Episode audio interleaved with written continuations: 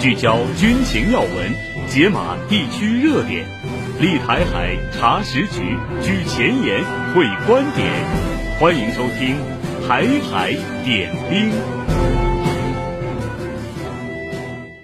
站在台海前沿，纵览国际军情，我是陈蔚。欢迎收听《台海点兵》。首先进入今天的军闻速递。军闻速递。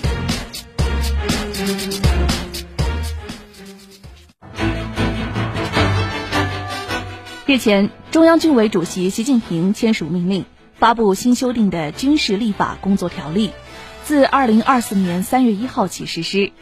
新修订的条例共十三章八十五条，明确了军事立法工作的指导思想和基本原则，规定了制定军事法规、军事规章的权限，规范了制定军事法规和军事规章的规划与计划、立项、起草与呈报、审查、决定与发布。备案、修改与废止等具体程序，以及备案审查、清理汇编、适用与解释、体例规范等相关制度。据中国地震台网正式测定，一月二十三号二时零九分，在新疆阿克苏地区乌什县北纬四十一点二六度、东经七十八点六三度发生七点一级地震，震源深度二十二公里。截至目前，发生多次余震，最大震级五点三级。记者从新疆消防救援总队获悉，震中为乌什县亚满苏乡。截至当天五时二十三分，当地报告有两处空房倒塌，部分房屋产生裂缝，暂无人员伤亡报告。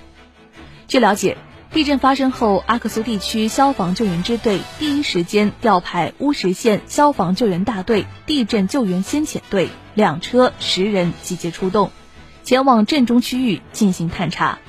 当天三时三十一分，阿克苏地区消防救援支队一支新型救援车、十三车六十人已赶赴震中排查受损情况。新疆消防救援总队工作人员统计，乌什县首次地震后，新疆消防救援总队立即启动地震灾害一级响应机制。在全疆共集结了两支重型救援队、六支轻型救援队、八支机动救援队，共一百八十二车、八百人、三十二犬，携带两万九千一百五十六件器材装备在营区待命，随时做好增援准备。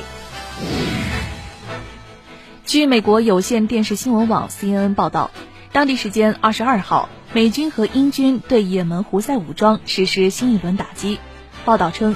这是美军短短十多天内对胡塞武装进行的第八轮打击。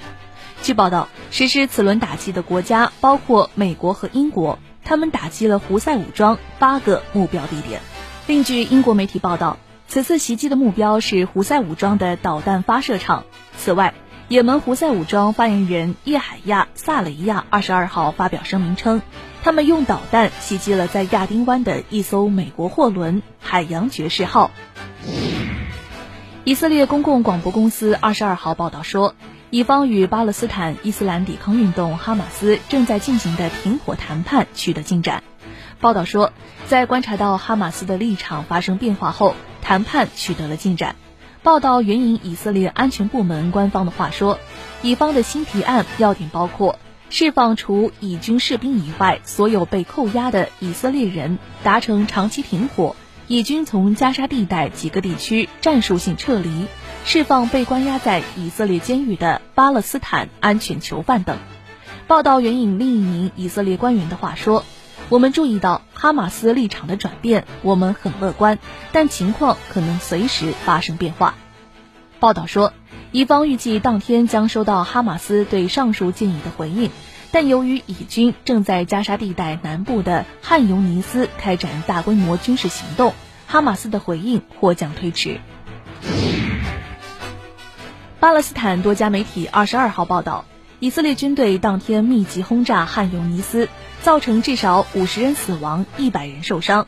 巴勒斯坦加沙地带卫生部门当天发表的数据显示，去年十月七号新一轮巴以冲突爆发以来，以色列在加沙地带的军事行动已造成超过二点五二万人死亡，逾六点三万人受伤。以色列方面说，冲突造成一千三百多名以色列人死亡。联合国安理会二十二号审议乌克兰问题，中国常驻联合国代表张军在会上发言，呼吁乌克兰危机有关方面开展直接接触，逐步恢复谈判。张军说，乌克兰危机呈现出长期化、复杂化态势，中方对此感到遗憾和担忧。在当前全球不安全、不稳定因素增多的情况下，结束乌克兰危机、实现停火止战、恢复和平的紧迫感进一步上升。各方都应为此做出更大努力。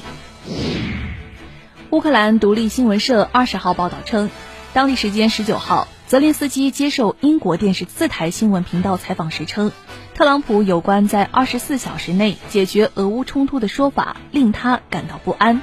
他说，如果特朗普公开谈论此事，那就有点吓人了。当然，没有美国的支持和帮助，我们无法生存，这是事实。俄罗斯消息报二十一号报道称，当地时间二十号，特朗普在新罕布什尔州举行的支持者集会上承诺，如果赢得大选，他将在就职前和平解决俄乌冲突，但他没有说明他需要多长时间和打算如何解决这一冲突。当天凌晨，乌国家安全部门使用无人机对俄罗斯列宁格勒州乌斯季卢加港一处码头实施袭击，袭击引发火灾。顿涅茨克官员表示，乌克兰军方一月二十一号向顿涅茨克市发射了数枚火箭弹以及一架无人机，共造成二十八人死亡、三十人受伤。遭受袭击最严重的基洛夫区有二十七名平民死亡、二十五人受伤。该市其他地区有一人死亡、五人受伤。俄罗斯外交部对本次袭击表示谴责，乌方对此暂未作出回应。据俄罗斯报网站一月二十二号报道，乌克兰武装部队的军人成为世界多数国家禁止的致幻剂试验的对象。试验发起者是美国药剂师、美国大麻合法化组织领导人和乌克兰军医。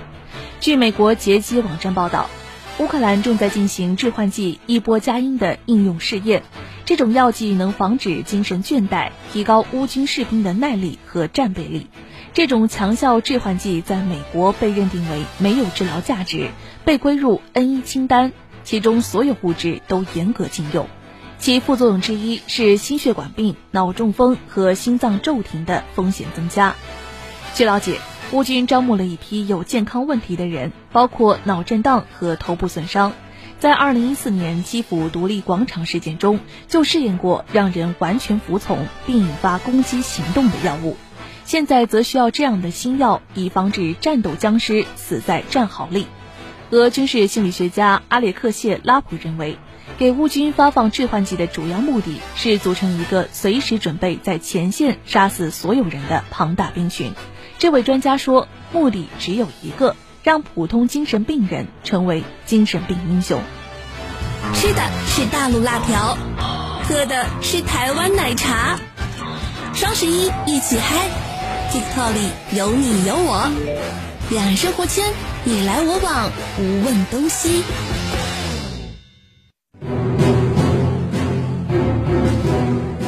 聚焦军情要闻，解码地区热点，立台海查实局，举前沿会观点。欢迎收听《台海点兵》。欢迎继续收听《台海点兵》。接下来，让我们一起来关注战区演训的情况。近日，海军某舰艇训练中心组织咸阳舰、巴彦淖尔舰等舰艇奔赴训练海域，展开对海打击、反潜作战、防空反导、对空作战等全训科目考核，考验指挥员的战术思维和决策水平，有力提升了官兵协同作战能力。方位幺两洞，发现机载雷达信号。编队刚刚驶入目标海域，一场防空反导考核随即开始。巴彦淖尔舰根据指令做好抗击准备，数枚干扰弹连续发射，形成一张张保护网。雷达重点加强对方位洞六五低空目标观察。在重新分析战场态势后，舰艇指挥员再次制定针对性搜索与打击方案，实施精准打击。雷达发现不明空中目标。各舰抵达海域后，面对不明空情，官兵迅速调整航向，组成防空队形，进入战斗状态。此时，各舰雷达扩大搜索范围，组织全方位观察预警，副炮做好对空抗击准备。跟踪好，有支援，靠岸，靠岸。在各舰密集火力打击下，目标在首轮射击中被歼灭。我们始终保持着昂扬的训练热情，系统全面的学习舰炮的原理和操作。在各项演习演练中，业务长深入站位指导，让我们在实际任务中去学习打磨。空中威胁刚刚解除，编队各舰立即调整航向，向目标隐蔽突进，快速占领射击阵位，实施对海火力打击。着眼体系作战能力生成，统筹考虑部署优化完善，基础能力夯实，典型场景运用等三个方面任务，组织展开训练。最终实现练强核心能力，摸清性能底数，加深要素融合，充实人才队伍。班长被称为是兵头将尾，处在指挥链路的最末端。新年度训练展开后，陆军第七十二集团军某旅组织班长骨干进行军事技能考核，倒逼末端战斗力加速升级。我现在所在的位置是浙州某训练场。第七十二集团军某旅建制班班长比武正在分批次展开，来自各单位的近百名班长以大纲中规定的八个科目为考核内容，共答一张考卷。首先进行的科目是轻武器操作，参加考核的班长们需要先进行枪支分解结合和快速压弹两项内容，而后进行实弹射击，对百米外的固定靶标完成精度射击。中式陈佩芳发挥出色，取得该科目第一名。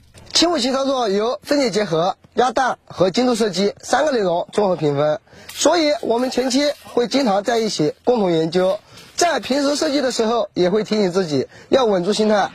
看着，冲。作为今年新大纲中的新增科目，刺杀科目有着严格的判分标准，考验了官兵体能、协调性和战斗意志。善战、勇当尖刀，是我们旅一直以来的精神传承。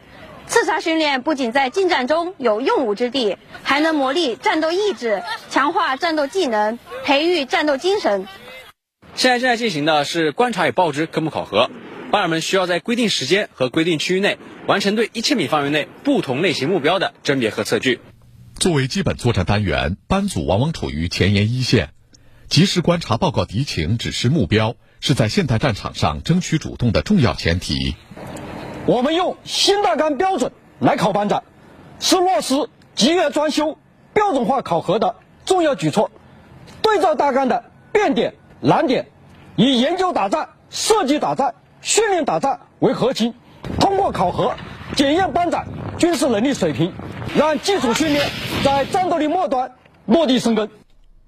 在黑龙江省漠河市有两个五十三，第一个是北纬五十三度。这里位于我国的最北端，是我国雄鸡版图的机关。第二个是零下五十三摄氏度，是这个地区曾经达到过的最低气温。每到冬季，北部战区陆军某旅会在黑龙江的江面上设立一个江中哨，防止游客误越国界，也被称为中国最北哨位。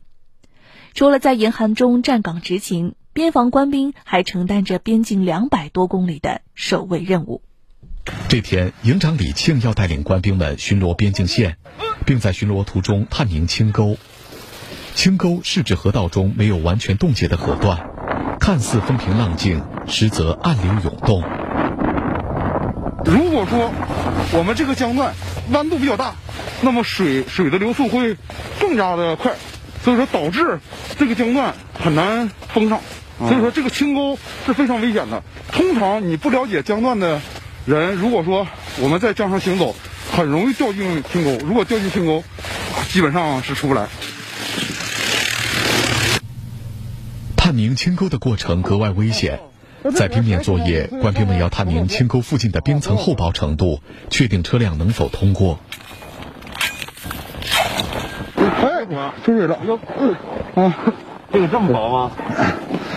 二十，二十多一点，二十多一点。那这还是不行，上不了车。对，上不了车，这块也就是能上个人吧。那怎么办？绕呗，从厚的地方绕是吧？对，从厚的地方绕。开设江道也是为了我们更好的巡逻。如果说江道不开通，呃，我们就很多地方是死角和盲点，那么有很有可能，呃，这个不法分子啊，就容易在每某个点位越界生产，或者是说这个蓄意越界。这样的话，我们把所有的冰道全开通之后，那么就不存在死角的问题了。经过一个上午的巡逻，官兵们检查修复了边境铁丝网，在冰面上探明了清沟，为乘车巡逻开辟江道做了充足的准备。我跟官兵们走了一趟巡逻路，现在手和脚已经完全没有知觉了。哎呦，我们的官兵真的太不容易了，不走巡逻路真的不知道。我穿的特别厚，但是穿这么厚都挡不住北纬五十三度的寒冷，真的是我们的官兵太不容易，太可爱了。不知不觉，夜幕已经悄然降临，官兵们结束了一天的巡逻训练，哨兵们也站完了这天的最后一班岗。班长下哨了，对，这是今天最后一班吗？是是是，最后一班，累不累啊？不累，中国人民解放军不怕困难。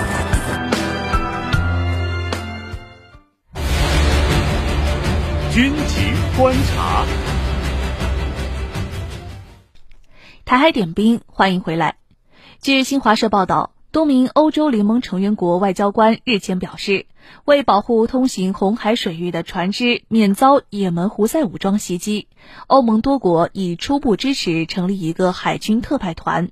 按照欧盟外交与安全政策高级代表博雷利此前的说法，他已向欧盟各国提交欧盟开展海事行动、确保红海航行自由的方案。那么，欧盟为何不愿参与美国牵头的繁荣卫士红海护航行动，而是寻求单独组建护航联盟？我们来听国防大学副教授、江苏海院士官学院院长、海峡之声特约军事观察员袁周老师的分析。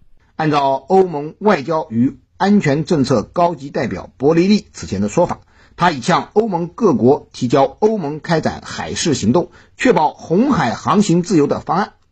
多名欧盟外交官说，这一方案由欧盟政治与安全委员会提供初步支持。海军特派团最迟不晚于二月十九日成立。鉴于近期地区紧张局势加剧，希望尽快推动议程，将于一月二十二日召开外长会讨论这一方案。一名欧盟外交官直言，问题的关键始终在于谁拥有指挥权和控制权。如果联合行动在欧盟和北约的框架内进行，那每个国家都能够保持政治控制；但若是在一个自愿组建的联盟中规划出这一框架的国家，则掌握着控制权。当地时间十七日，意大利副总理兼外长，意大利正在同法国、德国一起制定欧盟在红海开展护航的提案计划。将欧盟在赫尔木兹海峡实施的护航扩大到红海，非欧盟国家或可参与欧盟的护航行动。他还说，红海的紧张局势显然会对意大利的多个港口产生负面影响。欧盟为何不愿意参与美国牵头的繁荣卫士红海护航行动，而寻求单独组建护航联盟呢？对于美国牵头的繁荣卫士红海护航行动，欧盟成员国的确是应者寥寥。不仅没有几个欧盟国家愿意参加这个护航联盟，即便是参加的，也是应付差事。但现在红海航运危机持续发酵，欧盟又不得不寻求保护自己的商船航运安全，因此开始单独组建护航联盟。欧盟这样做主要原因有以下三个方面：首先，这体现了欧洲国家不愿意被美国控制的决心。参加了美国组织的繁荣卫士红海护航行动，那就相当于要服从美国的指挥。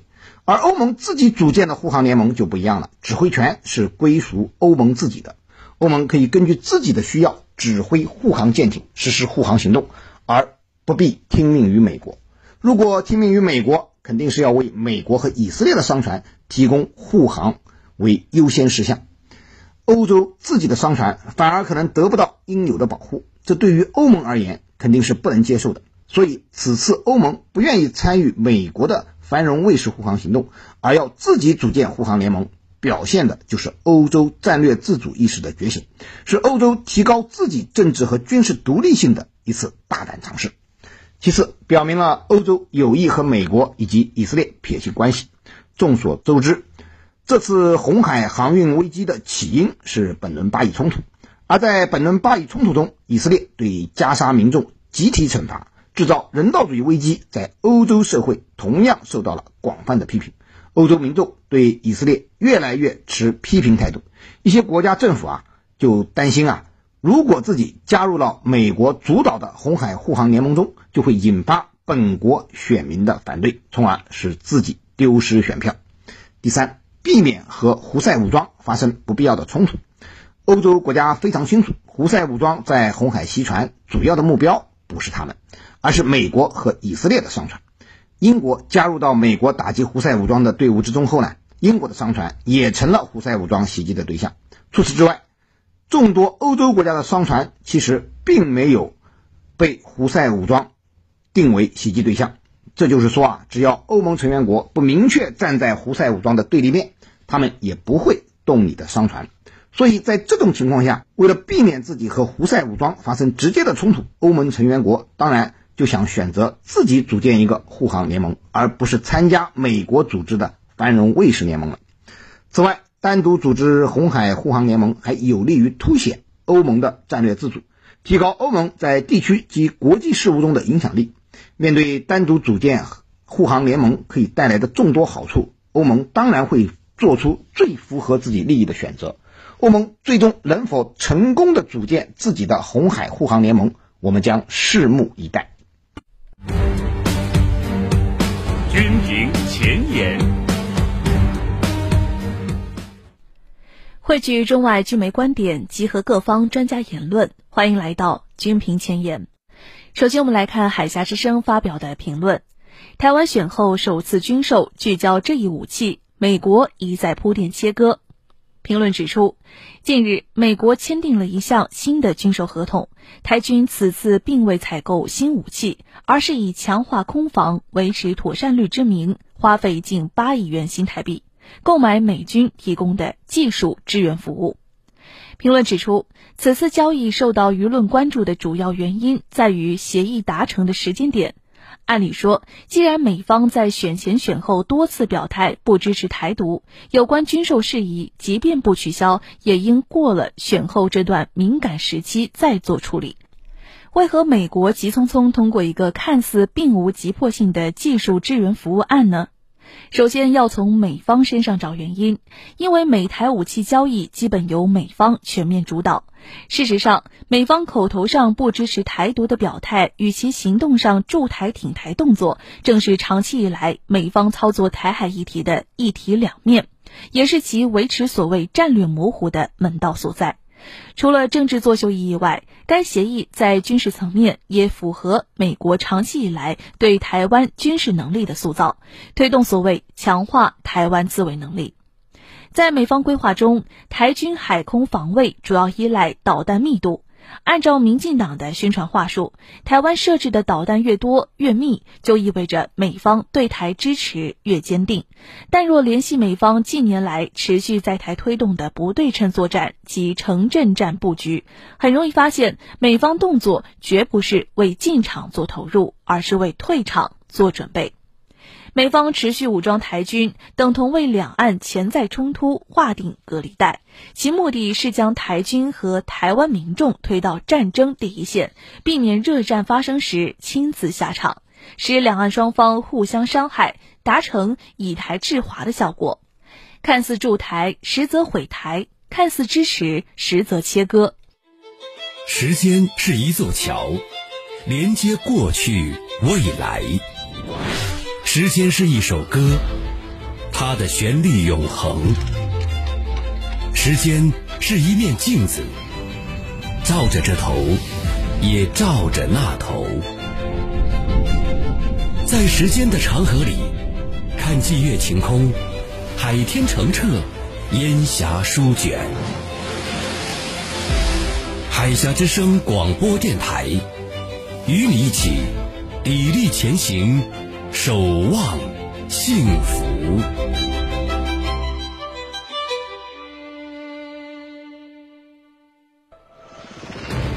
挽弓当挽强，用剑当用长，兵器是。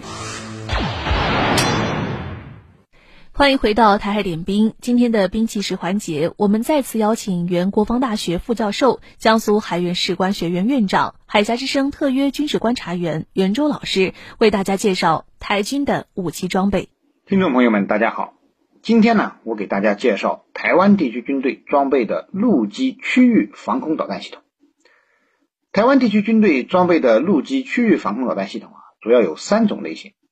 包括从美国引进的爱国者系列和 MIM 二三鹰式防空导弹系统，以及台湾自研的天弓系列防空导弹系统，主要负责重要目标和地区的区域防空任务。爱国者防空导弹系统是美国研制的第三代中远程中高空低空导弹系统，其主要任务是反导弹，同时呢具备反战机能力，对飞机作战时最大有效射程为七十公里。对战术导弹作战射程为三十公里，同时呢可以追踪一百个在空目标，并且引导八枚导弹攻击三到五个目标。台湾装备的爱国者防空导弹系统有两种型号，分别是爱国者二和爱国者三。台湾于一九九七年获得了首批三个爱国者二导弹连，即三套爱国者导弹系统，并对这些导弹进行了升级。以增加其反导能力。从二零零七年开始，台湾当局开始逐批次的装备爱国者三型防空导弹系统，耗时十五年，完成了六个爱国者三导弹连的装备，并将原有的爱国者二系列也升级到了爱国者三的水平。